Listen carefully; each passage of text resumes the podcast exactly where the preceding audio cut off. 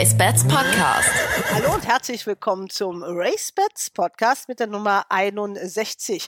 Mein Name ist Frauke Delius und wir setzen heute auch unsere Serie Wie geht Galopp fort? Denn es geht um das Thema Tierschutz im Galopprennsport. Und ich freue mich, dass es endlich geklappt hat mit dem Gespräch mit Dr. Monika Fenner. Sie ist die neue, um nicht zu sagen, die erste Beauftragte für Tierschutzfragen im deutschen Galopprennsport. Eine Frau mit einer sehr interessanten Vita, die sie uns hier erzählen wird. Eine gebürtige Französin, die schon sehr früh die Luft in einem Rennstall hat schnuppern können. Und das sind die Themen im Race Bats Podcast. Meine erste Tätigkeit, äh, als ich das Studium in Frankreich abgeschlossen habe, war auf der Rennbahn äh, bei einem Rennbahntierarzt Michel Pecher in La Morlaix und äh, morgens vor der Arbeit bin ich in meinen Lot geritten. Nicht, dass ich reiten kann, aber ich habe mich draufgesetzt und dann bin ich losgaloppiert in dem ersten ersten beiden Lots bei Eddie Lelouch. Das war sehr amüsant. Oh. Ein interessanter Einblick auch über die Bewegung und das, das Treiben sozusagen sozusagen in einem Trainingsstall. Ich habe dieses Gespräch zusammen mit meiner Kollegin Katrin Nack geführt und wir wollten natürlich wissen, wie ist es überhaupt zu diesem Engagement gekommen? Wie sehen die Aufgaben aus und was haben die neuen Leitlinien zur Haltung und zum Training von Sportpferden damit zu tun? Dr. Monika Fenner hat dabei so viel zu erzählen, dass wir dieses Gespräch zweigeteilt haben und Teil zwei gibt es dann in der nächsten Woche zu hören. Aber natürlich haben wir auch die Wetttipps aus Dortmund für euch mit unseren Experten David Connolly Smith, Ronald Köhler und Christian Jungfleisch. Ja, ich wollte nur sagen, der Ronald hat das Rennen perfekt ausgerechnet. Also wenn das jetzt eine Rechenarbeit wäre, hätte er schon eine Eins. Wir begrüßen in unserer Runde Frau Dr. Monika Fenner. Hallo, Frau Fenner. Sie sitzen jetzt wo? Zu Hause, äh, tatsächlich fern äh, von der Klinik, ein paar Kilometer von unserer Klinik. Es ist hier viel ruhiger als im äh, Klinikbetrieb. Da gibt es keine Räumlichkeiten, in die nicht eine Helferin, ein Besitzer oder ein Kollege reinstürmt und etwas braucht oder wissen möchte. Deshalb ist es zu Hause deutlich ruhiger. Und zu Hause ist im Harz, das ist richtig, ne? Äh, bei Braunschweig. Wir wohnen bei Braunschweig. Und dann haben wir noch in der Runde mit Katrin Nack aus Hamburg. Hallo Katrin. Hallo, guten Tag an alle beide. Es war dein Wunsch, dass du mit an diesem Gespräch teilnimmst, weil wir reden über das Thema Tierschutz und das ist dir ganz wichtig. Und Frau Dr. Fender ist die Tierschutzbeauftragte von Deutscher Galopp seit September. Und wir wollen Sie ein bisschen kennenlernen, Frau Fenner. Also jetzt wissen wir schon, Sie wohnen in der Nähe von Braunschweig. Sie haben eine Klinik. Was machen Sie da? äh, ich, ich, bin eine reine Tierärztin, Pferdetierärztin und Sie wissen vielleicht, dass auch in der Tiermedizin es All-Arounder gibt, wie man sagt, also Tierärzte, die alle Tierarten behandeln können und betreuen können. Und dann gibt es Spezialisten. Und ich gehöre zu der zweiten Sorte leider. Ich finde All-Arounder absolut fantastische Kollegen. Aber ich denke, es braucht beides, beide Strukturen. Also Tierärzte, die wirklich einen breiten guten, soliden Überblick haben und dann die Spezialisten wie ich im Bereich Innere Medizin, Leistungsphysiologie und ähm, mein Haupttätigkeitsfeld sind Krankheiten zu untersuchen, zu behandeln, wie zum Beispiel Herzkrankheiten, Darmkrankheiten, Magengeschwüre. Ein ganz äh, großes Tätigkeitsfeld für mich äh, und auch Forschungsfeld. Fohlenkrankheiten sind ein, ein großes Gebiet für mich. Ich bin auch Lungenspezialistin. Also im Prinzip alle Innereien, die durcheinander zueinander kommen können. Da bin ich sozusagen am Ball und äh, untersuche solche Kandidaten. Das heißt, wir arbeiten in unserer kleinen Klinik mit acht Pferdetierärzte in einem Team. Wir haben All-Arounder, können alles. Und dann haben wir eben Kollegen, die machen überwiegend Zahnkrankheiten, andere Augenkrankheiten oder orthopädische Krankheiten, also sportmedizinische Probleme. Und ich bin diejenige, die herangeholt wird, wenn ein Pferd plötzlich ein Herznebengeräusch hat und es muss geklärt werden, ist es jetzt von Bedeutung für das Pferd? Äh, wie lange kann, man, kann ich das Pferd kaufen mit diesem Herzbefund? Dann werde ich hinzugezogen sozusagen. Und äh, das ist also meine praktische Tätigkeit als Tierärztin. Neben äh, oder parallel zu dieser praktischen Tätigkeit nimmt so etwa 50 Prozent meiner Zeit ein. Wir haben Arbeitsstunden, schätze ich mal, von etwa 80 oder ein bisschen bisschen mehr pro Woche und äh, mein Mann und ich. Und als zweites Pendant betreue ich ein relativ großes Gestüt. Wir erwarten jedes Jahr ein bisschen mehr als 1000 Fohlen und diese Fohlen wollen betreut werden. Und das ähm, habe ich die Freude zu lenken seit vielen, vielen Jahren. Das heißt, seit vielen Jahren betreue ich Doktoranden auf einem großen Gestüt und wir bearbeiten gemeinsam Fragestellungen im, im Feld der Fohlenmedizin, also Nabelerkrankungen, Lungenerkrankungen, wirklich Fohlenkrank, Durchfallerkrankungen. Das ist mein Hauptgebiet. Und das kann ich machen, solche Doktoranden betreuen. Einerseits, weil ich Privatdozentin bin. Das heißt, ich habe äh, in der akademischen Laufbahn fängt man mit einer Promotion an. Dann habe ich ein PhD angeschlossen, einer der ersten, die es in Deutschland im klinischen Bereich gab. Das ist eher ein englischer oder amerikanischer akademischer Titel. Und im Anschluss zum PhD habe ich mich entschieden, eine Habilitation noch durchzuführen. Das heißt, ich bin habilitiert und befugt, als Privatdozentin angeschlossen an die Pferdeklinik in der Tierärztlichen Hochschule in Hannover, in der ich 18 Jahre gedient habe und viel gelernt habe. Bin ich Privatdozentin, ergo ich kann Doktoranden betreuen und das mache ich mit einem Riesenvergnügen und Freude daran, Fragestellungen zu entwickeln und versuchen, Lösungen oder Erkenntnisse zu gewinnen. Wie erkenne ich eine Lungenerkrankung beim Fohlen früh, bevor es zu spät wird? Das sind also meine Spezialgebiete. Und ich gebe Vorlesungen auch in der Pferdeklinik, in der TIHO, in den Gebieten, in denen ich mich auskenne. Also Fohlenmedizin äh, oder Einsatz des Tierarztes auf dem Turnier. Ich bin FEI-Tierärztin und bin also auch in der Begleitung von Sportpferden äh, auch zu Hause. Wow. also wirklich beeindruckend. Ganz kurz nur 1000 Fohlen. Was für ein Gestüt darf man sich da vorstellen? Ist groß. Das ist ein großes. Ein Aber großes, nicht in sehr, sehr gut organisiertes Gestüt in, äh, in Mecklenburg-Vorpommern. Aber ein Warmblutgestüt dann. Ein Warmblutgestüt, genau. Ja. Überwiegend Springpferde werden dort gezogen, also drei Viertel Springblut sozusagen und ein Viertel Dressurpferde. Mhm. Mit anderen Worten, also Ihr. Tätigkeitsfeld umfasst alle Rassen, also alle Pferderassen und auch den Vollblüter. Ja, am liebsten auch die Isländer, die sind so freundlich, die sind auch meine Arbeitshöhe, da brauche ich mich nicht so zu strecken oder zu beugen. Also sehr, sehr gerne untersuche ich Isländer. Wir haben relativ wenig, muss ich sagen, im Raum Braunschweig. Meine Nichte hat einen. Ja, bitte?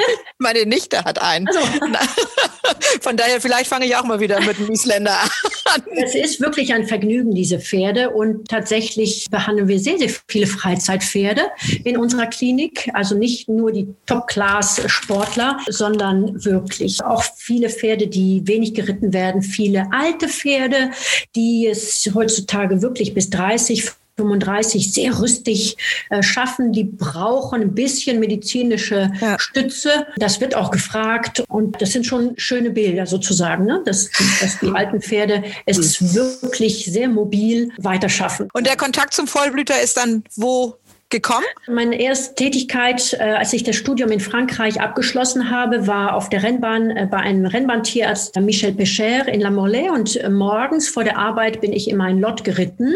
Nicht, dass ich reiten kann, aber ich habe mich draufgesetzt und dann bin ich losgaloppiert in dem ersten oder äh, ersten beiden Lots bei Eddie Lelouch. Das war sehr amüsant. Oh. Ein interessanter Einblick auch über die Bewegung und das, das Treiben sozusagen in einem Trainingsstall. Ähm, das war so meine, mein erster Job und tagsüber habe ich also eben mit, mit den Kollegen Rennpferde betreut oder betreuen dürfen und mit dem verdienten Geld mein erstes Auto gekauft. Und so erreicht man Mobilität.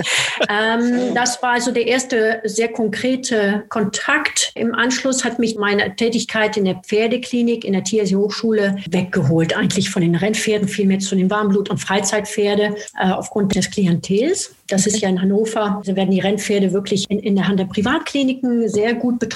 Und wir hatten wenig Kontakt äh, in der Hochschule, bis auf aber Lungenpatienten, die doch dann zu uns kamen. Aber das war nicht das erste Klientel sozusagen. Und dann sind, äh, sind wir zu den Vollblüter über Freunde. Ich habe sehr gute Freunde in der Schweiz und, äh, und in Irland, die absolut vollblutaffin sind und äh, uns da hingeschubst haben. Und wir haben, mein Mann und ich, vor fünf oder sechs Jahren geheiratet und entschieden, dass wir mit 40 Freunden uns ein Rennpferd kaufen auf Auktion. Also keine Geschenke und Blumen und äh, sonstige Nickereien, sondern ja, das war wahrscheinlich der erste Fehler, den wir gemacht haben. äh, ja, so ging es los. Und meine irischen Freunde schrieben schon vor, nach drei Jahren, What about your racing empire, Monika? Ja, aber die wissen ganz genau, es fängt mit einem Pferd an und dann kommt das zweite, weil das erste vielleicht nicht ganz so die Erwartungen deckt oder erfüllt und dann geht es weiter. Und jetzt haben wir tatsächlich eine mikroskopische Zucht, also zwei Zuchtstuten und einige Rennpferde im Training in Hoppegarten und machen alle Höhen und Tiefen, die jeder von ihnen so durchgemacht hat und durchmacht. Ihr Mann ist ja auch Rennbahntierarzt in Bad Harzburg. Richtig. Und äh, darf man den Stallnamen sagen oder möchten Sie das nicht so gerne? Ah, das ist nicht ganz so wesentlich für heute, schätze ich. Aber man sieht Sie auch immer auf der Rennbahn, immer nämlich, wenn Ihre Pferde laufen. Also Sie sind da sehr passioniert dabei und machen sich auch immer auf die Reise, oder? Ja, deshalb, äh, deshalb hat man diese Pferde. Nicht, nicht nur das. Ich kann mir nicht vorstellen, die Pferde nicht auch im Training zu, zu sehen. Und ähm, das Treiben auf der Rennbahn ist sozusagen die, die Vollendung unserer Hoffnung. Nur, dass die Arbeit, die tägliche Arbeit auf der Rennbahn, als wir hatten am Anfang eine Stute tatsächlich in Hannover und da war ich eigentlich mindestens einmal die Woche morgens vor der Arbeit im, im Training. Und das ist wirklich eine schöne Tageszeit. Natürlich, wenn es geregnet hat, nicht, aber ansonsten diese frühen Morgenstunden gehören zu den, ja, zu, teilweise zum Geschenk des Tages, muss ich sagen. Und wenn die Pferde losziehen mit ihren teilweise New Market Decken äh, im Dunst des, des Morgenlichtes, ja, das sind die, das sind wirklich die, die schönen, schönen Stunden, finde ich, die wir haben. Das ist auch immer der Moment, wo ich mal denke, dass auch diese Rennreiter und auch die Leute, die in den Stellen arbeiten, einen traumhaft schönen Job haben. Nicht immer. Also wenn es regnet und äh, minus drei Grad hat, oder dann, gut, dann trainieren sie nicht so viel, aber plus drei Grad, dann ist es nicht so schön. Aber es ist natürlich wirklich ein, wirklich ein faszinierender Sport. Und äh, Sie sind jetzt geworden die Tierschutzbeauftragte von Deutscher Galopp. Also die Qualifikation, das haben wir gehört, die haben Sie, die Passion haben Sie auch. Sie wissen, um was es geht. Aber wie kam es denn zu diesem Engagement? Wie rum ist das gelaufen? Der deutsche Galopprettsport hat ja jahrelang oder gab es vorher eine Tierschutzbeauftragte? Nein, gab es gar nicht. In der Form denke ich nicht. Der Deutsche Galopp hat immer eine Kommission gehabt oder eine Gruppe von Tierärzten, äh, die sie beraten haben in kniffligen Fragen wie äh, Doping. Also der Austausch mit versierten Pferdetierärzte, die im Rennsport erfahren sind, den gab es schon länger. Ähm, vielleicht in einem kleinen Rahmen. Aber er war da, dieser Austausch. Und das Thema Tierschutz an sich ist äh, sicherlich immer präsent gewesen, wenn ich das lese und höre aus den Gesprächen, die ich äh, bisher geführt habe. Nur es gab nicht direkt eine Person. Also man hat sich sozusagen diese Fragen intern in Köln sozusagen hin und her bewegt, um Fragen zu beantworten. Das wurde also von den dort Aktiven abgedeckt und weshalb ja das äh, Telefon bei mir August 2020 klingelte, ist wahrscheinlich aufgrund der anstehenden Veröffentlichung der neuen Leitlinien, also die Leitlinien, die das äh, BMEL, Bundesministerium für für Ernährung Landwirtschaft herausgeben wollte. Das war ja etwa bekannt, dass die dann im September 2020 veröffentlicht werden. Da in diesen Leitlinien ist sehr klar verfasst, dass einige Punkte in Sachen Haltung und Umgang mit Sportpferden sehr konkret, insbesondere für die Rennpferde dann aktuell wird und dass es Informationsbedarf geben wird und unter Umständen, wenn nötig, auch Umsetzungsbedarf äh, geben wird. Sie waren aber nicht in Gesprächen vorab involviert, wo diese Fassung wirklich geschrieben worden ist. Es gibt ja so eine Sonderregelung für die Rennpferde, um die man ja, glaube ich, auch sich ganz schön äh, bemühen musste, denn die Sportpferde dürfen ja eigentlich mit 30 Monaten erst trainiert werden. Das würde ja, ich sage mal, das ganze Rennsportsystem ad absurdum führen, wenn man so spät erst anfangen äh, würde. Man weiß ja auch gar nicht, also ob dann die Rennpferde überhaupt noch äh, vernünftig an den Start zu bringen wären. Die Galoppe haben eine Ausnahmeregelung bekommen, die ja auch von Tierschutzseite durchaus kontrovers diskutiert wird. Die dürfen mit jetzt 18 Monaten trainiert werden, müssen aber vorher auch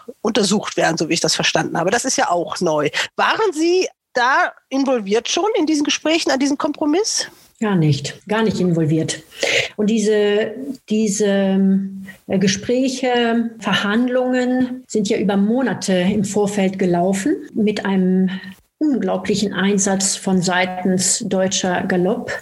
Äh, um tatsächlich versuchen, nicht unter der Regelung, die jetzt bei den Warmblutpferden gilt, eben gefangen zu werden. Und äh, ich bin unabhängig. Äh, wie Sie gesagt haben, ich bewerte diese Verhandlungserfolg als sehr, sehr hoch, denn die anderen Verhandlungspartner waren sicherlich auch sehr fordernd. Und solche Verhandlungen zu führen und zu dem jetzigen Ergebnis hinzubringen, ohne dass ich dabei gewesen bin, aber es ist sehr gut und geschickt verhandelt worden. Das ist sicherlich, wie Sie schon sagen, das hätte mit dem ganzen Ablauf unmöglicherweise teilweise die Existenz vom Galopprennsport ins Wanken gebracht, sicherlich erstmal nicht. Ähm, dann hätte Herr Graffar jetzt noch 2000 äh, Pferde mehr im Training, glaube ich. Wenn das so durchgekommen wäre, dann hätte man in Deutschland ja wirklich kein Pferd mehr äh, trainieren lassen können. Aber bevor wir noch mal auf die Leitlinien kommen, also es ringelte bei Ihnen das Telefon und dann hieß es, also liebe Frau Fenner,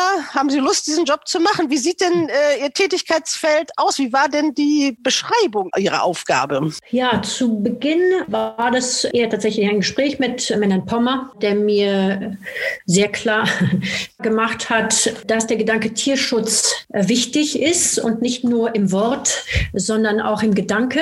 Äh, das habe ich auch dem Vorstand äh, im Nachhinein dann klar gemacht oder versucht klar zu machen, dass ich nicht diejenige bin oder nicht diejenige bin, die eine Sitzung schmücken werde, sondern ich bin gerne dabei, wenn Probleme anzusprechen sind und Punkte zu verbessern sind.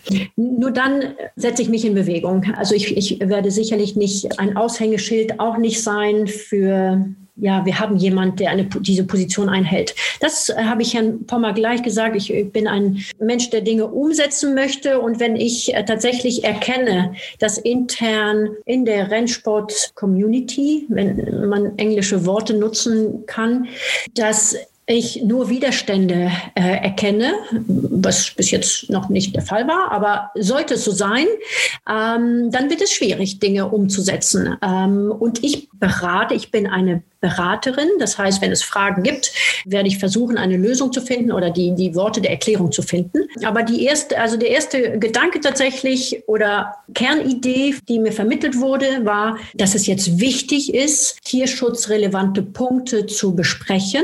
Einerseits, und da gehörten die Leit Umsetzung der Leitlinien zur Haltung von Pferden, die Sie ja kennen, und Umsetzung der Anforderungen der Leitlinien zum Umgang mit Sportpferden. Da sprechen wir nachher vielleicht drüber. Das sind die wichtigen Punkte, die der deutsche Galopp und die ganze Community jetzt 2021 tragen wird und umsetzen wird, schätze ich mal. Das wird noch ein großes Paket, aber das ist, ähm, es ist, denke ich, sehr realistisch, das anzugehen.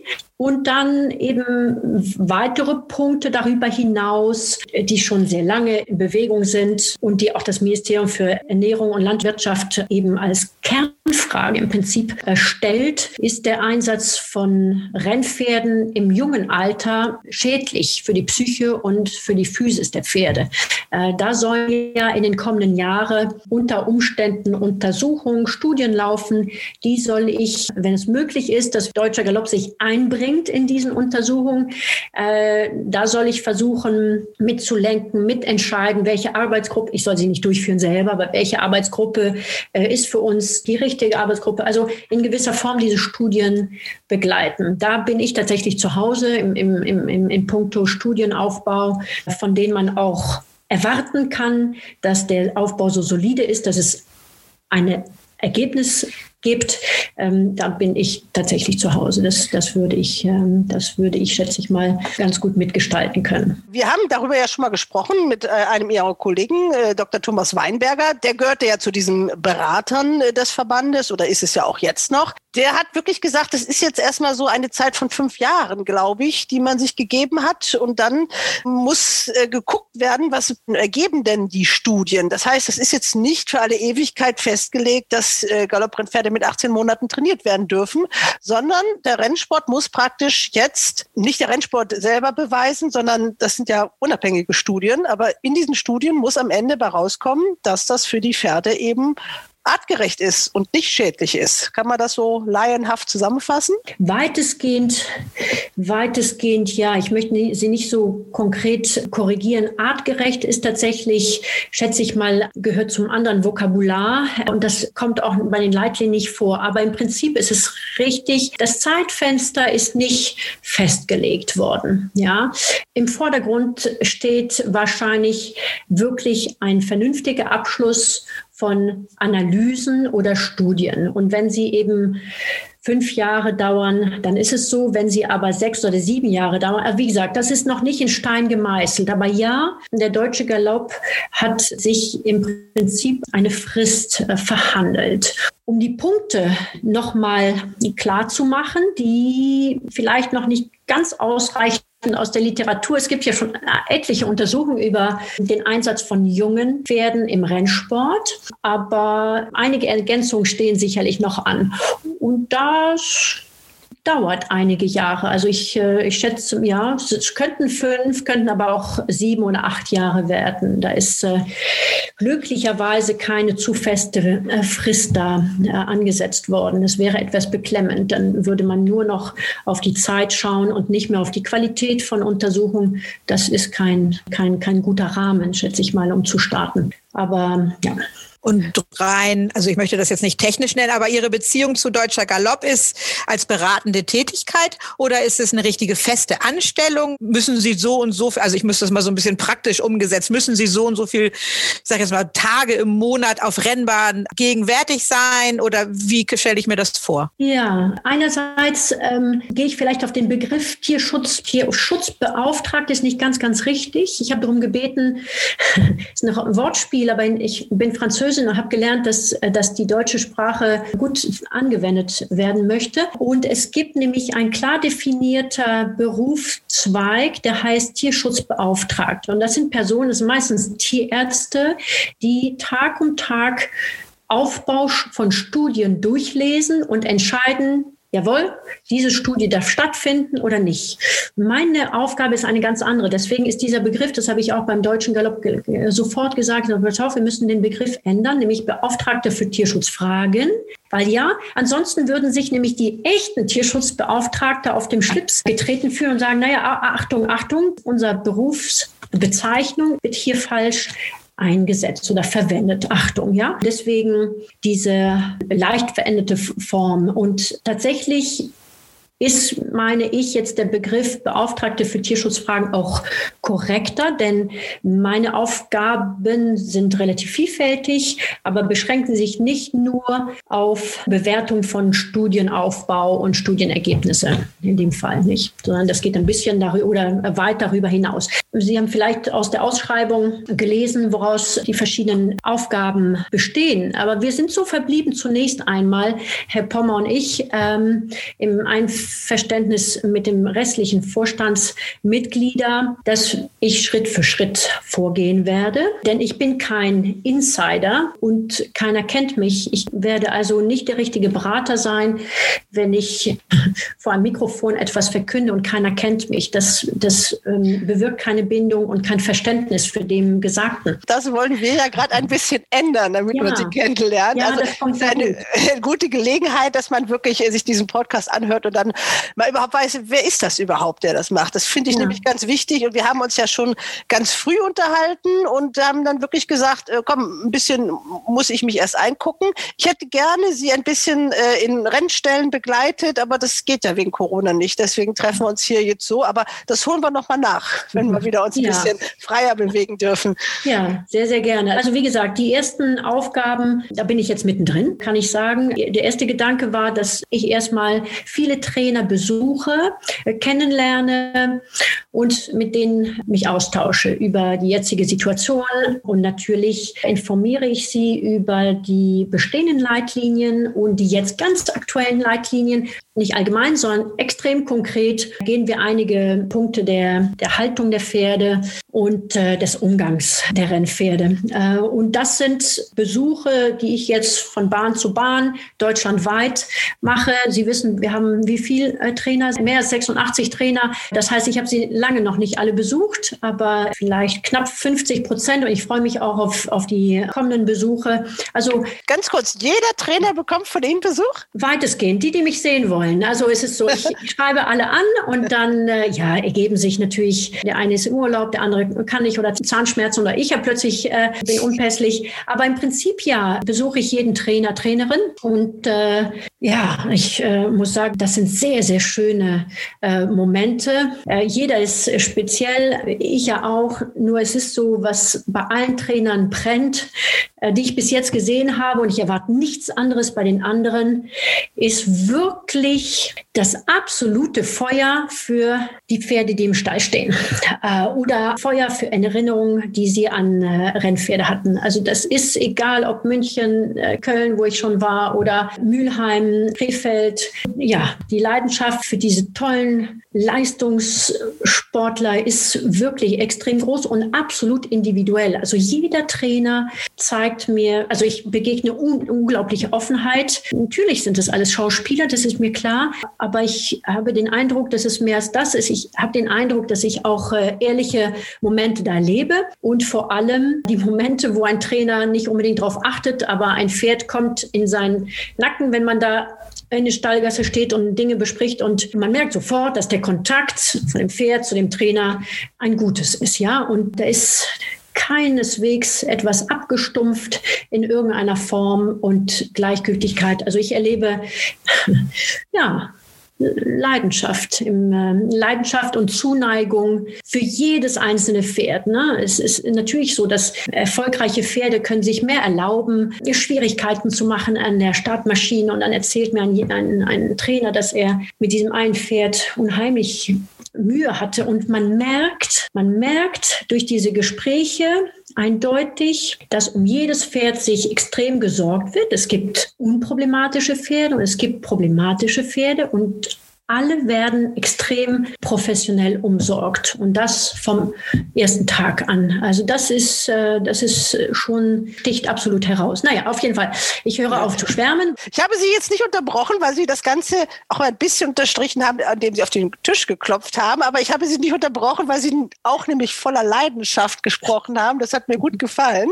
Denn das ist auch das, was ich ja, wenn ich unterwegs bin mit dem Podcast und ich schlage manchmal auch auf, ohne dass ich da angerufen habe, sondern man ist in Köln und sagt, komm, dann guck doch mal bei Trainer XY noch mal vorbei oder so. Mhm. Diese wirklich absolute Offenheit, man kann überall reingucken. Es ist nie so, dass irgendjemand gesagt hätte, oh, die jetzt aber nicht und das passt mir überhaupt nicht, sondern dass die total offen sind, auch mitten im Alltag und auch sich die Zeit nehmen und eben auch, ja, ich, ich weiß nicht, ein Trainer, der seine Pferde nicht liebt oder mag und nicht das Beste aus denen rausholen möchte, ist ja wohl auch am falschen Platz. Und ich kann mir auch nicht vorstellen, dass so einer auch erfolgreich sein kann. Und wenn nicht erfolgreich ist, ist ja irgendwann auch kein Trainer mehr. Ne? Also ohne die Leidenschaft der Trainer für jedes einzelne Pferd und ich schätze mal auch für die meisten Beziehungen Pferd und Besitzer, die wären nicht im täglichen so durchzuhalten über Jahre von 4 Uhr morgens starten die ersten Trainer, ja.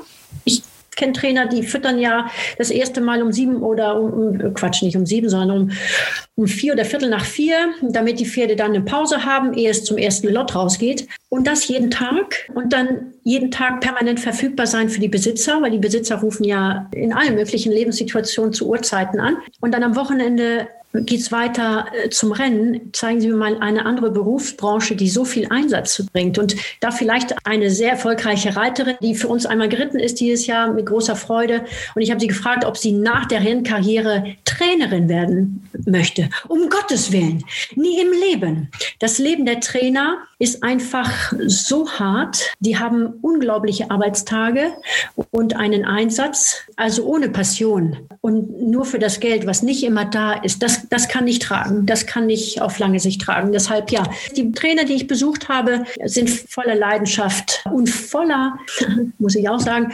Geduld und Verständnis für die Pferde. Das erlebt man im Warmblutsport oder ich äh, sehe mich auch selber manchmal ungeduldig am, am Warmblutpferd, weil es nicht so geht, wie ich möchte. Und ich höre immer bei den Vollblütern, das ist ein junges Pferd. Es, es darf auch mal da nicht wollen oder so. Das finde ich bemerkenswert. Ich frage mich gerade, aber ich wollte das jetzt nicht gleich in sowas Negatives umleiten, weil ich ja auch ganz, ich bin ganz fasziniert von Ihren Worten. Aber äh, ist Ihnen denn jetzt in irgendeinem der Trainingsstelle schon etwas begegnet, was, was Sie in Ihrer Arbeit für Tierschutzfragen oder wie wir es nennen wollen, eben bemängelnswert finden? Also sicherlich sind einige Punkte noch mal zu überdenken. Wenn ich mich einfach auf die Leitlinien zur Haltung von Pferden stütze, da sind sicherlich in den kommenden Jahren ähm, einige Punkte zu verbessern, die aber kein großes Hexenwerk sind. Darf ich ein praktisches Beispiel geben? Zum Beispiel ist, steht in den Leitlinien zur Haltung von Pferden, dass Pferde über acht Stunden eine gewisse Helligkeit in ihrer Box haben müssen. Ja, 80 Lux. Okay, und dann geht man durch die Stallungen und merkt, okay, das ist zu dunkel. Und dann spricht man mit dem Trainer und sagt, müsste besser gemacht werden. Und bisher habe ich noch nicht erlebt, dass einer sagt, nee, das ist in Ordnung so, sondern die erkundigen sich und fragen, kann man das mit anderen äh, Leuchtröhren angehen oder eine andere Farbe an der Wand. Das ist unser Trick sozusagen bei uns in der Klinik, dass unsere Boxen jetzt weiß gestrichen sind. Das macht einen ganz großen Unterschied. Ja, ja. Ähm, und das sind also keine großen Umstellungen sozusagen.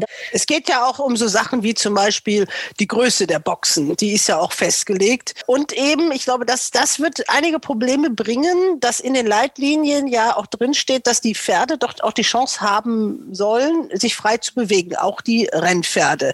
Das geht ja auch nicht in jedem Stall. Also einige Trainer haben das Glück, die haben wunderbare Koppeln oder Paddocks und andere Trainer haben das natürlich gar nicht. Wie sehen die das dann? Also die müssen da ja auch wirklich äh, gucken, die schon, stecken die ja schon in ihren Stellen schon, schon die Wiesen ab und gucken, ob da irgendwas geht. Das wird ja irgendwann auch da wird ja nachgeguckt, ob das auch umgesetzt wird. Das ist sicherlich etwas, was nicht ganz so unbedingt bekannt war, dass es hierfür klare Vorgaben gibt. Und jetzt äh, wird vielen Trainern eben klar, okay, das ist ein Punkt, den muss man berücksichtigen. Das wird sicherlich nicht überall sofort umsetzbar werden. Ich habe aber einige Trainingsanlagen äh, jetzt besucht, die einen Schritt weiter schon sind. Da genügt es natürlich nicht, nicht nur mit den Trainern zu sprechen, sondern auch mit Geschäftsführer oder sozusagen der erste Mann am Platz, äh, wenn ich zum Beispiel Mülheim denke und so weiter.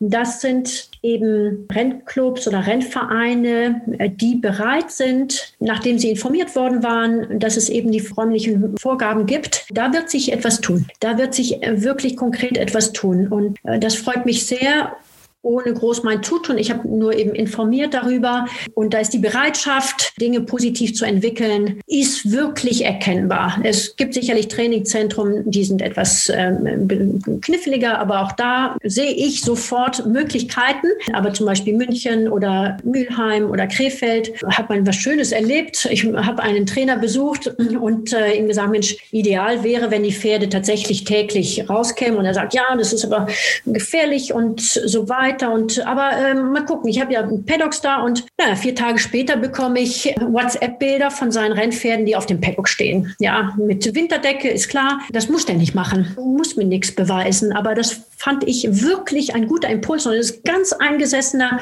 kerniger Trainer, der, der braucht nichts mehr. Das ist ein guter Punkt. Wirklich, wenn wir eben Schritt für Schritt so weiterkommen, diese Paddocks waren wenig benutzt und der hat es jetzt ausprobiert, es ist gut gegangen, natürlich wissen wir. Das ist das Kernargument gegen Freilauf auf Koppel oder Paddock. Das Hauptargument ist, Pferde verletzen sich dort. Das ist so. Das ist so. Wir wissen, dass Pferde sich in der Box verletzen. Wir wissen, die verletzen sich schwer auf dem Paddock. Die verletzen sich in der Führmaschine. Erfahrungsgemäß, unsere Pferde kommen jeden Tag, egal die Wetterlage, jetzt vielleicht, wo es absolut Minus war, nicht ganz so lange raus, aber die sind mindestens zwei bis drei Stunden draußen äh, auf dem Paddock, äh, immer zu zweit. Das ist ein Risiko, was wir tragen müssen. Und mein Mann ist ja Pferdetierarzt auch. Und das Erste, was er sagte, als er sie dann besucht hat in Hürtegarten. Er rief mich an auf dem Rückweg und sagt, Mensch, die stehen da draußen mit Eisen hinten, ja. Die beiden Stuten, ja, das ist es. Das ist es. Das ist das Risiko. Wir Pferdetierärzte sehen die schlimmsten Verletzungen bei Pferden, die zusammen in einer Gruppe stehen und die hinten beidseits Eisen haben. Das sind die Beinbrüche sozusagen, die wir wieder erleben. Und das ist furchtbar. Ja, das sind, das sind einfach furchtbare Ereignisse. Die sehen wir aber auch, wenn ein Pferd getrabt wird und plötzlich macht es Peng in der Reithalle und das Pferd hat sich ein, ein Fesselbein gebrochen, ohne besondere Vorgeschichte. Also es ist nicht so, es ist schwierig zu beziffern wahrscheinlich und dann den Trainern oder Besitzern zu sagen, nein, das ist nicht riskant. Ja, sicher sicher. Jede freie Bewegung ist für Sie auch, wir rutschen mal auf der Treppenschwelle aus und brechen uns das Steißbein. Ja, jede Bewegung ist im Prinzip riskant. Allerdings, ja, ist es sicherlich das, was für die Pferde Besser ist es, ich, ich denke mal, dass das Risiko sehr, sehr zu minimieren ist, wenn die Pferde die Routine kennen. Ja,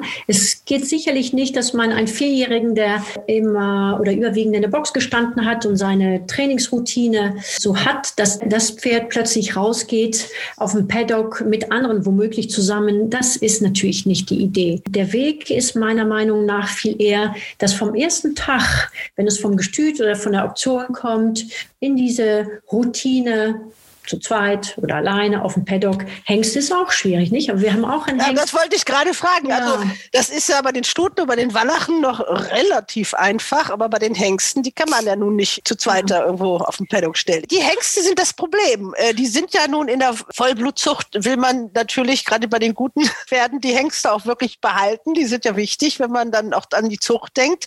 Aber die machen es ja natürlich auch richtig kompliziert. Also aus eigener Erfahrung, wir haben auch einen Hengst im Training, der geht jeden Tag raus raus vom ersten Tag, das kennt er nicht anders und er geht auf einem riesen Paddock und er macht Kapriolen, das macht Spaß, aber wenn man als Pferdetierarzt auch nicht überlegt, was es sich zuziehen kann an Muskelzerrungen und so, was natürlich auch geschieht, dann kriegt man natürlich ein bisschen Angst um sozusagen die körperliche Gesundheit. Aber das ist ein fröhliches Pferd und dieser Hengst und es wird eben in dieser Trainingsanlage getestet, ist der Hengst auch brav. Es gibt ein Pony dort, so das Maskottchen, verträgt sich mit allen, verträgt sich der Hengst auch mit dem Pony, dann kommen sie zusammen.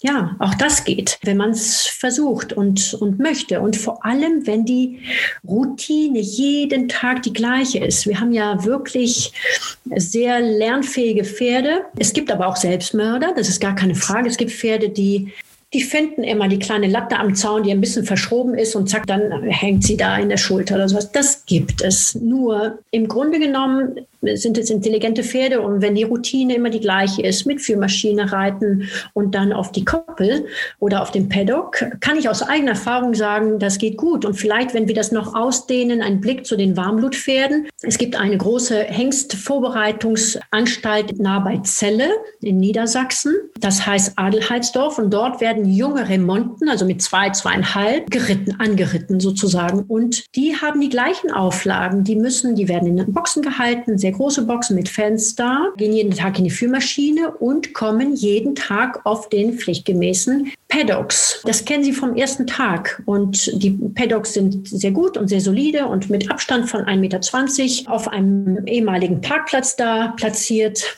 Das kennen die Hengste und die Landgestütler, mit denen ich gesprochen habe, äh, sagen, seitdem wir das so eingerichtet haben, sind die Hengste ruhiger. Also es wäre doch jetzt, zum Beispiel Düsseldorf hat ja einen wunderbaren großen Parkplatz. Ich habe da schon mal drüber nachgedacht. Da könnten die doch außerhalb, außerhalb der Renntage, können die doch da ein paar Paddocks machen und dann wäre das doch auch ganz einfach, oder? Also Baden-Baden auch. ja, da kommen ja jetzt die Turnierpferde hin. Also da kommen ja jetzt Reitplätze für die Turnierpferde in Baden-Baden waren, die dann abgebaut werden. Aber ich sag mal, das heißt, man muss umdenken. Also auch die Rennvereine, die den Trainingsbetrieb haben, müssen umdenken und die Trainer, die haben im Moment ja auch keine einfachen Zeiten. Das Ganze kostet auch immer leider ein bisschen Geld. Und da ist der Zeitpunkt natürlich nicht optimal gerade. Das ist sicherlich so. Äh, einerseits das Risiko von Verletzungen muss abgewogen werden mit den Besitzern. Es muss, es muss ja von allen getragen werden. Und die Kosten, es ist klar, dass das Rein- und Rausführen von Pferden, wenn die Paddocks direkt am Stall sind, das ist nicht so zeitaufwendig. Wenn ich aber schon 300 Meter spazieren muss, sozusagen mit einem, man kann ja nur bei den Rennpferden nur ein Pferd führen, dann nimmt es extrem viel Manpower in Anspruch, nicht wahr? Äh, und das, wenn man einen Stall hat mit 80 oder mehr Pferde im Training, ja, heißt es, einer oder zwei sind den ganzen Tag damit beschäftigt, die Pferde rein und raus zu führen. Das ist schon ein Organisations- und ein finanzieller Punkt, mit Sicherheit. Das ja, und es muss ja auch der Platz da sein für die Paddocks. Also es gibt die, gerade die privaten Trainingsanlagen, die haben das oft. Oder einige Rennbahnen, die eben groß genug sind, Beispiel Hoppegarten, die haben das auch. Aber in den äh, großen Städten ist das Gelände ja oft nicht groß genug, denke ich mir, für die Anzahl von Pferden, um das alles so zu gewährleisten. Ja, es gibt aber sehr erfinderische Leute, die ich kennengelernt habe. Das ist zum Beispiel ein, ein Bereich, Parkplatz oder was auch immer. Jawohl, das ließe sich umgestalten. Also ich, ich erkenne wirklich auch die Bereitschaft, sich Gedanken zu machen, wie kann man das regeln. Das habe ich jetzt in drei Rennbetriebe ähm, gesehen, von denen man nicht unbedingt denken würde, dass es einfach sei. Und das Thema Sicherheit auch für unter Umständen Spaziergänger, die unterwegs sind, die dürfen die Pferde auch nicht füttern und so weiter. Also es sind sehr, sehr viele Gesichtspunkte, die berücksichtigt werden müssen im Sinne der Pferde, im Sinne der Sicherheit und der Kosten und des verfügbaren Platzes. Das, äh, das ist schon so. Nur es wird sich in die Richtung bewegen. Und es gibt viele Trainer, die ein, zwei, drei Paddocks haben und die auch sagen, ehrlich gesagt, wünsche ich mir mehr. Und hier hinten sehe ich noch einen Platz, da muss ich nur Dorn und Gestrüpp und Schotter oder Bauschotter noch wegschieben und da ließe sich was einrichten. Also das habe ich konkret mehrfach jetzt gesehen und das geht in die gute Richtung. Und also es findet ein Umdenken statt. Es kommt Bewegung in die Sache. Ich bin nicht lang genug in dieser Szene tief. Das kann ich so rückblicken, können Sie das wahrscheinlich besser, besser beurteilen als ich. Fakt ist, dass ich nicht nur Gegenargumente höre, wenn ich über das Thema freie Bewegung, mehrstündige freie Bewegung am Tag, sondern ja, wie können wir das machen? Dieses Denken erkenne ich eindeutig. Ja, soweit für den Moment. Teil 2 unseres Interviews mit Dr. Monika Fenner. Dann in der nächsten Woche, da geht es unter anderem um das Training der jungen Pferde. Was ändert sich da? Unter anderem gibt es eine neue Untersuchung, nämlich bevor die Pferde überhaupt in den Rennstall kommen. Freut euch also auf die nächste Woche. Und jetzt kommen natürlich die Tipps für Sonntag. Die Wetttipps im RaceBets Podcast. Wir freuen uns, nachdem jetzt in der letzten Woche ja die Rennen ausgefallen sind, dass es in Dortmund wieder im Galopp weitergeht. Und ich begrüße in der Runde Ronald Köhler in München. Hallo Ronald. Servus beieinander. Christian Jungfleisch in Quierschied. Hallo zusammen. Und David Connolly Smith, auch in München. Hallo David. Hallo, grüß Gott. Ja, ganz kurz, Ronald, wir sind ja letzte Woche ein bisschen fremd gegangen, ne? also haben eine andere Gangart eingeschlagen, waren bei den Trabern und haben ein Podcast-Special gemacht zum Prix d'Amérique, der ja in fabelhafter Manier vom Vorjahressieger FaceTime Bourbon gewonnen worden ist. Und äh, wir hatten natürlich, das war ja auch der Einlauf der Favoriten, 1-2 genannt. Äh, du hast, ich sag mal, natürlich die Alternative gesucht und musstest dich dann im Ziel ein bisschen ärgern, ne? Genau, ich war dann sozusagen im letzten Schritt, äh, war die Stute dann vierte, aber es war ein tolles Rennen und natürlich ein verdienter Sieger, ein tolles Pferd und ein ein starker Herausforderer, der aber keine wirkliche Siegchance dann letztlich äh, doch gehabt hat. Hast du denn jetzt schon Trap Insight abonniert? Ich habe Trap Insight abonniert. Ich habe auch die erste Ausgabe schon im Postkasten gehabt und es mit Interesse gelesen. Ja, dann hat sich das für Martin Fink, den Herausgeber, ja schon gelohnt, bei uns mitzumachen.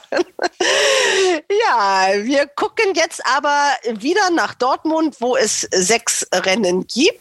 Um 10.50 Uhr geht es los. Und das Ziel ist es wieder, dass jeder drei Tipps von euch abgibt. Du hast den Bock jetzt auch mal umgestoßen, endlich, Ronald. Naja, ein Grund zum Jubeln ist es noch nicht, wenn man einen 1,6 äh, Favoriten-Tipp gibt. Aber ich habe es noch nicht aufgegeben und ich werde versuchen, am kommenden Sonntag die ein oder andere höhere Quote zu verwandeln. David äh, hat mit Hot Henna den zweiten Sieg schon eingefahren. Christian, wollen wir über die Wertung sprechen? Nee, lassen wir jetzt sein, oder? Lassen wir, ja. Wertung, nein. Lieber nicht. Hat Christian ist immer noch vorne. Ich führe immer noch, obwohl ich in den letzten Wochen auch nicht so sehr erfolgreich war. Also, das muss sich ändern. Wir sind jetzt, oh, jetzt ist alles im Zeichen des Skisports. Äh, der Preis vom Mölltaler Gletscher ist das erste Rennen. Um 11.20 Uhr ist der Start. Hat da jemand einen, den er oder eine, die er wetten will? Also niemand schreit. Oder habt ihr einen? Ja gut, das ist jetzt auch ein, ich mache einen Tipp hier in dem Rennen, aber ich bitte den David, mit den Namen mal vorzulesen. Ich, ich, Englisch ist nicht so meine Stärke. Die Nummer eins, wie wird das mit richtig Englisch ausgesprochen? Also ich habe die Starterliste nicht vor mir. Muss man, wie so. sieht es ungefähr aus? Celestial Wood heißt er, oder? Celestial was? Wood. Wood. Wood, das war mir klar. Celestial Wood, ja. Okay, also ich würde die Nummer eins hier nehmen mit Lucas Delusier im Sattel. Ist ein England-Import von Romy van der Meulen, also vom Dutch Master Stable. Ist in England auf Sand schon gut gelaufen. Die Sandbahnen in England sind natürlich nicht immer mit Dortmund zu vergleichen. Das sieht man immer schön im Fernsehen.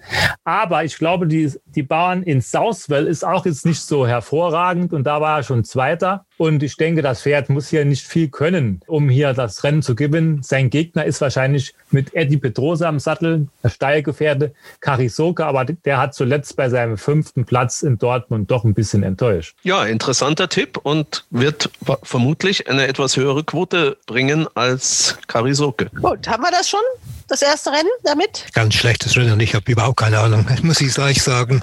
Gut, dann aber vielleicht im zweiten. Das ist der Preis der Skigebiete in Kärnten. 11.50 Uhr der Start. Ja, dann fange ich mal an. Das ist ja der erste Ritt in diesem Jahr vom Champion Burjan Mosabayev. Äh, durchaus chancenreich. Die Nummer drei Sekania war im Februar letzten Jahres Bahn- und Distanzsieger, allerdings bei langsamem Sand. Wir wissen nicht so genau, wie der Sand jetzt am Sonntag in Dortmund sein wird. Es soll ja wieder Niederschläge geben, was vielleicht eher dafür spricht, äh, dass es eine schnellere Bahn wird. Aber das weiß man natürlich noch nicht so genau. Dieser Ritt wird sicher Beachtung finden. Dann äh, ist da drin die Nummer 6, Fair Hurricane, geht von den 1700 Metern wieder auf eine vermutlich passendere Distanz zurück. Auch Fair Hurricane ist mit Anna van den Trost als Sieger vorstellbar. Ich gehe aber mit dem Van der Meulen Quartier mit der Nummer 5, Nakti. Und wenn Christian recht hat, äh, wird das dann der zweite Sieg von Lucas Delosier hintereinander. Er war jetzt zweimal Zweiter mit Robin Haydens, zuletzt aus einer äußeren Startbox gegen Latino, der nun natürlich Aufgewicht hat. Nun steht er mit der Startbox 1 äh, scheinbar günstiger am Start. Ob das dann wirklich bei Schmuddelwetter so ein großer Vorteil ist, wird man sehen. Aber das ist mein Tipp, die Nummer 5, Nakti mit Lucas Delosier.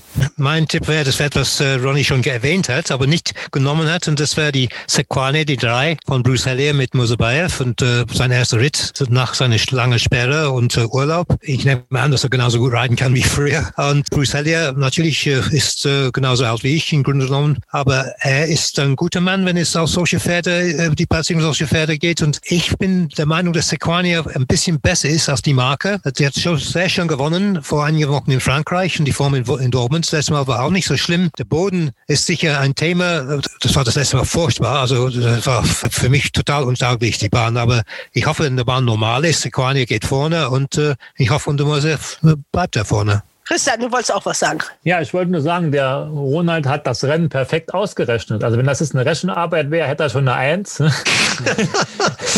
also nach der Rechnung muss die Nummer 5 eigentlich sehr weit vorne sein. Aber es ist trotzdem ein sehr interessantes Rennen mit vielen Formpferden. Und auch was David sagt, das Pferd muss gute Chancen haben, aber halt Startsbox 7, was nennt er normal immer so als negativ und hat halt auf Sand eine recht hohe Marke. Aber ich finde noch sehr interessant Fair Hurricane weil die 1200 Meter könnten ein bisschen besser sein als zuletzt die 1700 Meter. Ich habe mal ein bisschen den Wetterbericht einmal angeguckt in Dortmund. Also es äh, regnet ab morgen wieder. Aber nicht mehr ganz so schlimm, glaube ich, wie es mal war. Gut, also habt ihr da zum zweiten Rennen fast alles gesagt, was man sagen kann. Rennen Nummer drei. Wer ist da am Start von euch? Ja, ich habe mir da auch wieder einen ausgesucht. Ich glaube, der Sieg in diesem Rennen geht an das Quartier von Uwe Schwinn in Beckingen.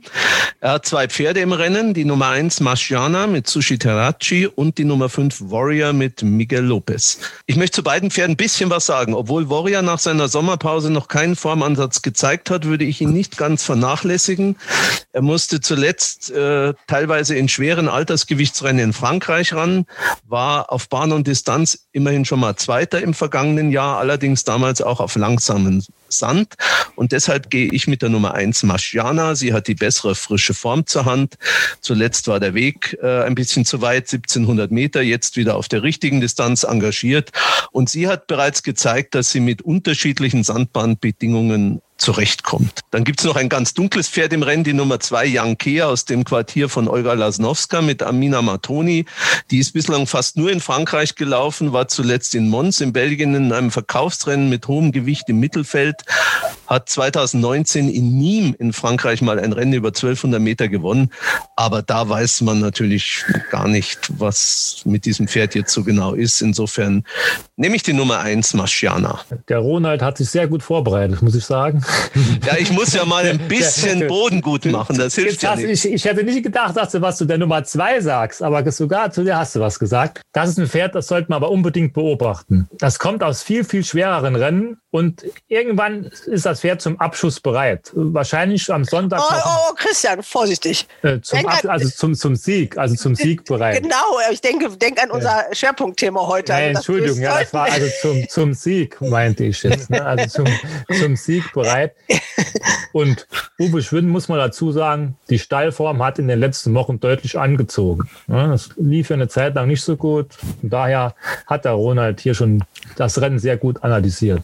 Also ich gehe hier mit der Außenseiterin und das ist die mit dem niedrigen Gewicht, Gabriela Laura mit unserer Lieblingsjockette im Sattel, Sibylle Vogt. Frank Vormann, der Trainer, der ist im Moment nicht groß in Form. Die letzten Wochen hat er nicht sehr viel gewonnen, wenn überhaupt. Aber wir wissen, dass er immer gefährlich ist im Frühjahr in Dortmund. Diese Stute hat für mich ein äußerst günstiges Gewicht und Sibylle kann natürlich 52 Kilo. Sie war Fünfte, das ist mal gleich ähnliches Rennen über diese Distanz hier in Dortmund auf dem schlechten Boden. Und damals hat sie ein ziemlich schlechtes Rennen gehabt. Da hatte keinen Platz, konnte sich nicht voll entwickeln. Ich glaube, diesmal, wenn alles gut passt und sie ein einmal freies Rennen bekommt, dass sie gut dabei ist und wahrscheinlich so eine sehr lohnende Quote. Dann haben wir das Rennen Nummer 4 mit der Viererwette, 14 Starter. Oh, ja, die Namen, wenn ich die schon wieder höre. alle werdet die wir schon kennen. Zero, ja, Nero der Avolo, ja, alle, alle schon mal genannt hier. Ja. Gut, wer fängt an? Christian, da läuft ein Lieblingspferd von ihm. Genau, die Nummer 1, La Aluna. Die muss ich nehmen hier. Die ist zuletzt auf 1200 Meter. Da war irgendwie klar, dass das zu kurz ist.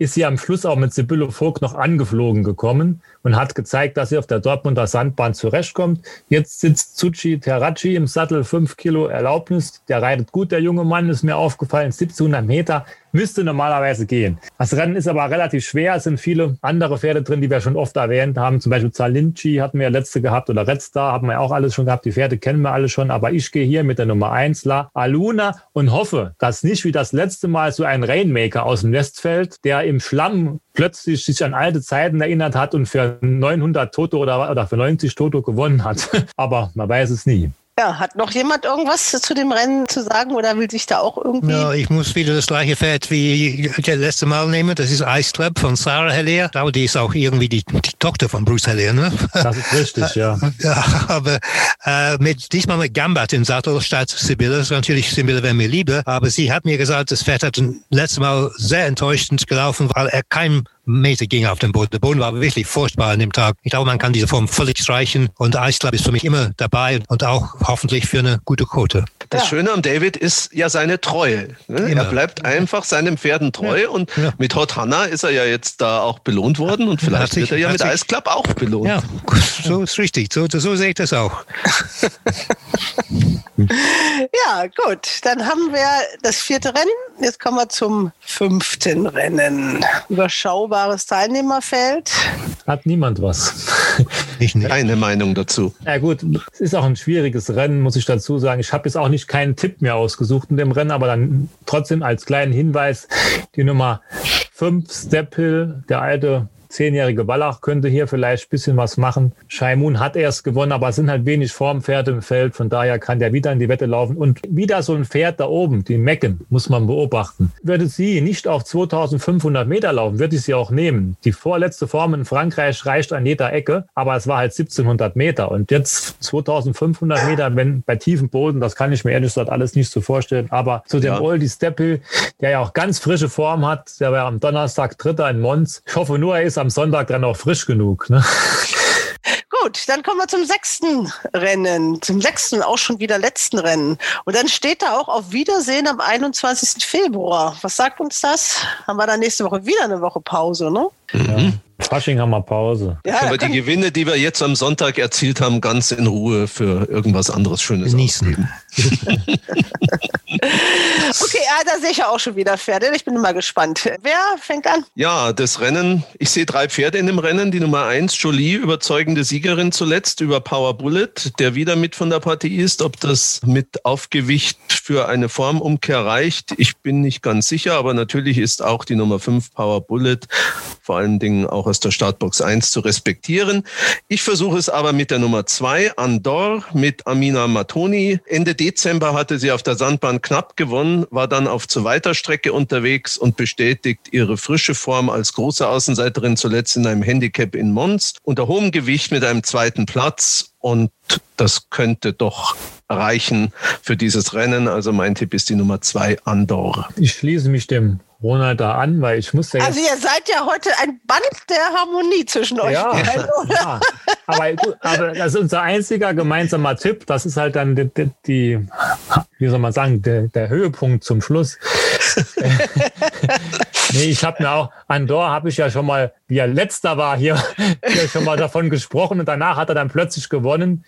Und er hat sich jetzt gefunden und mir hat, mir hat das Rennen in Mons sehr gut gefallen, muss ich ehrlich sagen. Und deswegen nehme ich den wieder. 1950 Meter ist, glaube ich, optimal für das Pferd. Und es ist ja auch mal schön, wenn man einig ist mit dem Süden. Von daher nehme ich auch die Nummer zwei. Also ich sehe schon, wir sind wie immer total optimistisch. Hoffentlich gibt es dann keine langen Gesichter am Sonntag. Ja. Ja. David, hast du noch was zu sagen zu diesem ja, Rennen? dem Rennen, ich habe schon dabei mal gesagt, mein Tipp in dem Rennen, aber nicht mein Tipp für dieses äh, Konkurrenz. Das ist äh, der medischste Gewicht wie der Hemingway. Aber so eine große Sache ist es, glaube ich, nicht, dieser Ausleih hier. ja, wie kannst du das nur sagen? Ne? Also jedes Rennen zählt hier in diesen Tagen, weil wir haben wenig genug davon. Ja, dann fasse ich das nochmal schnell zusammen und brauche aber dafür eure Hilfe. Rennen Nummer eins, wer was getippt hat. Wir machen das mal ein bisschen anders. Ganz kurz nur die Nummer und den ich habe hab die Nummer 1, Celestial Wood. ja, Celestial Wood. Was heißt denn das überhaupt? Celestial ist Himmel, aus dem Himmel. Ah, himmlisch. Okay. Ach so, okay. Himmlisch. Also das himmlische Holz. Ja. Rennen Nummer zwei. Da habe ich Sequania. Ich glaube die drei, aber ich weiß es nicht aus. Ja, ist richtig, ja. Die 203 Sequania. Ja. Und ich die fünf Nakti. 203 Sequania. Ich schreibe mir das mal auf. David und die 205 Nakti. Ronald. Das dritte Rennen. Die Nummer eins Maschiana. Und für mich die unterste Gabriele Laura. Das ist die 9. 309. Also die 301 Marciana und die 309 Gabriela Laura. Im vierten. Die 401 La Aluna. Und David, ich helfe dir, es ist die Nummer 10. Also. Ice Club, gut. Sehr genau, gut, danke. Die 410 Ice Club. Im fünften Rennen, da wollte keiner so richtig ran. Da hat dann aber doch Christian einiges über Step Hill erzählt mit der aktuellen frischen Form aus Mons. Und dann haben wir noch das sechste Rennen mit einem Tipp. Mit einem Doppeltipp von Christian und mir auf die Nummer zwei Andor. Ja, also ich wittere, dass es viele, viele Sieger für euch geben wird. Gell? Ich komischerweise auch. Ja, das wird jetzt wirklich so dieser Durchbruch, weil das alles so, ein, so harmonisch ist und ihr euch dann zum Schluss sogar noch auf einen gemeinsamen Sieger einigen konntet, Ronald und Christian. Also ich bedanke mich bei euch, ich wünsche euch ja, viele erfolgreiche Wetten am Samstag, am Sonntag in Dortmund. Und wir sehen uns in alter Frische, wahrscheinlich erst in zwei Wochen wieder. Ja, und nächste Woche dann Teil zwei des Interviews mit Dr. Monika Fenner, der Beauftragten für Tierschutzfragen bei Deutscher Galopp. Also, vielen Dank. Schönen Abend allerseits. Ja, dir ja, auch. Ciao, bleibt Ciao. gesund und schönes Wochenende. Ja, danke. Ciao. Ciao. Hals und Bein. Bis zum nächsten Race Bats Podcast.